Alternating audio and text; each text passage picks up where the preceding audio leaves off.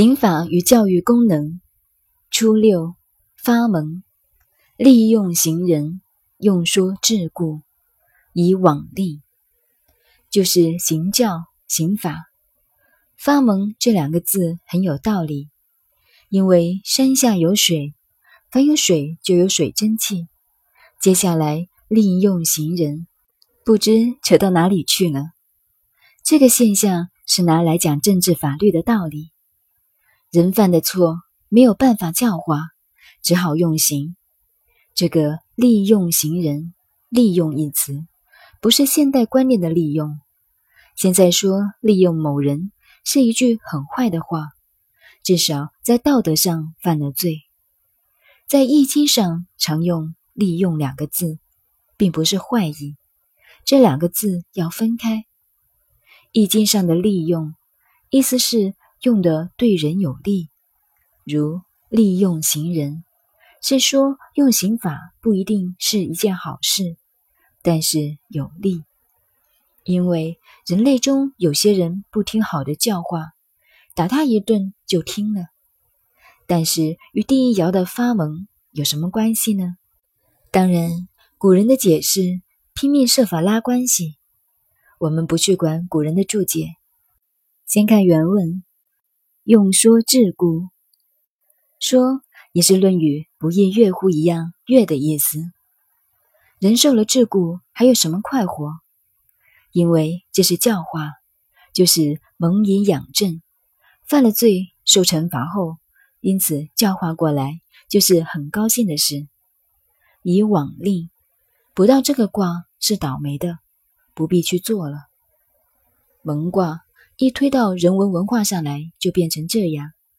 这个爻辞是文王做的，在当时和现在庙里的四千一样。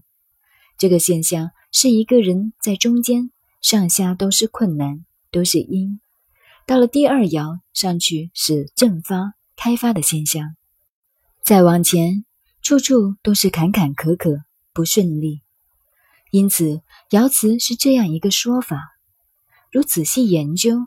要看焦干做的《易林》，后来假借邵刚杰做的《河洛礼数》的卦辞，他所讲的这一爻不用这个东西，所以古人很高明，推翻了《周易》，自己独创一格。据我的研究，他们早有发现，这个卦的爻辞欲做什么解释都有理由。但是古人对于圣人一辈子很恭敬。不敢说一句反对的话，因此只有自己创作，但也是根据《周易》的系统来。可是解释不同，大家拼命在讲易学，其中有没有改革的创作，没有注意到。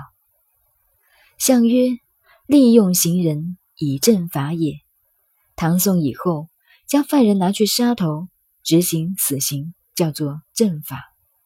这个名词是《易经》这里来的，但是这里的正法并不是指杀头处死刑，正是正，法是法。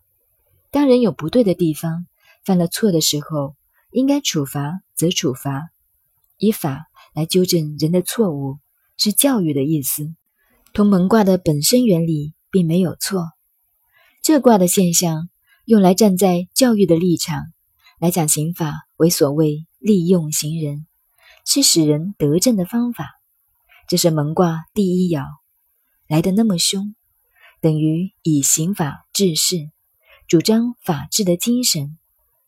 如果断章取义说蒙卦初爻主张以法治天下，没有错。